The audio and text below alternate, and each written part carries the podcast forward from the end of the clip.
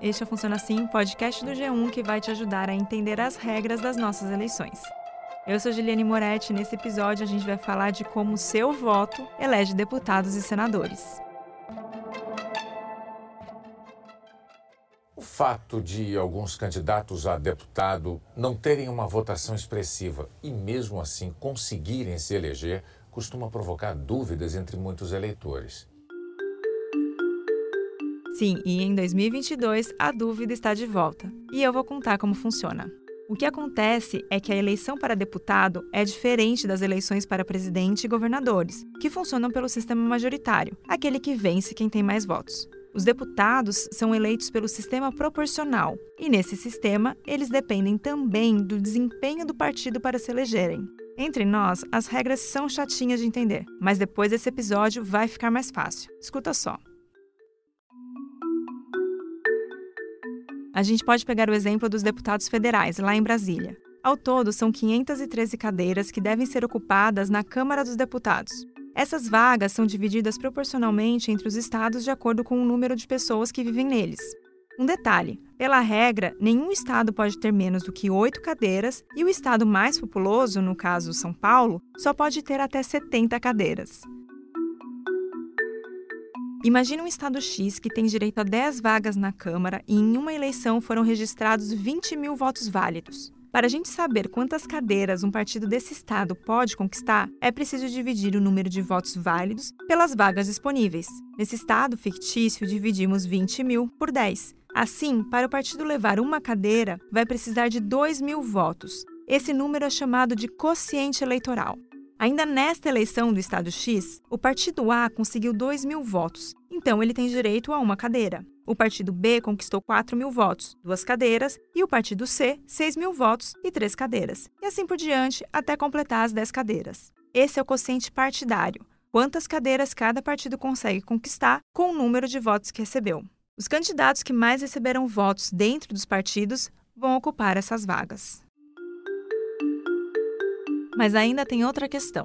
É neste cenário que aparecem os políticos puxadores de voto, que são os candidatos superpopulares que acabam recebendo muitos votos e ajudando colegas de partido. Para ficar mais fácil de entender, os personagens de Pantanal vão se transformar aqui nesse podcast em candidatos do partido nesse estado X. Eu contei que o Partido C recebeu 6 mil votos na eleição e tem três cadeiras para serem ocupadas. O candidato José Leôncio desse partido teve 4 mil votos.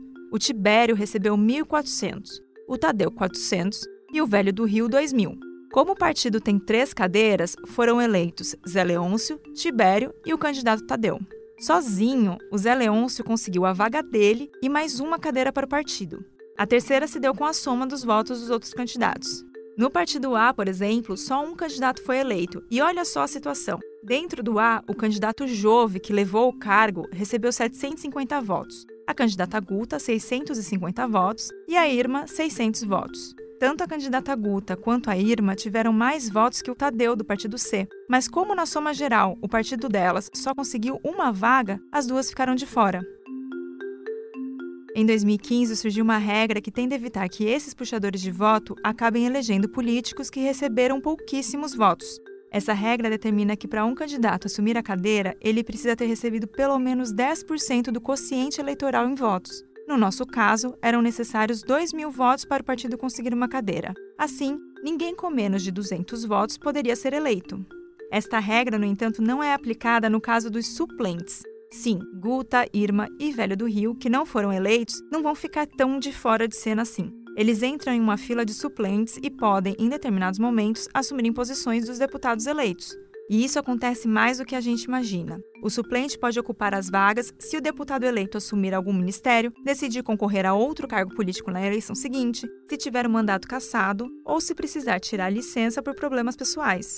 E aí, aqui a fila é por ordem de votação, do mais votado para o menos votado. As mesmas regras e cálculos valem para as eleições de deputados estaduais, considerando o número de cadeiras de cada Assembleia Legislativa.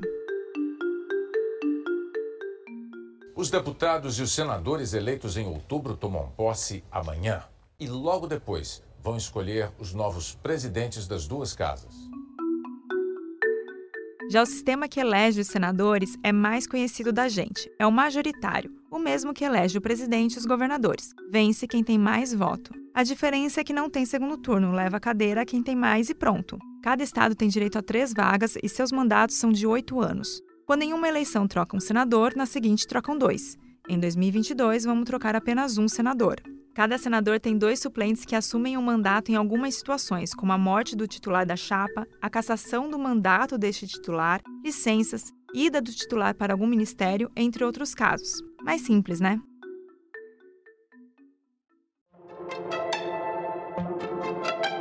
O Funciona Assim está disponível no G1, no Globoplay ou na sua plataforma de áudio preferida. Se você gostou desse conteúdo, vale a pena seguir na Amazon ou no Spotify, assinar no Apple Podcasts, se inscrever no Google Podcasts ou no Cashbox e favoritar na Deezer. Fazendo isso, você sempre é avisado quando um novo episódio é publicado. Até mais!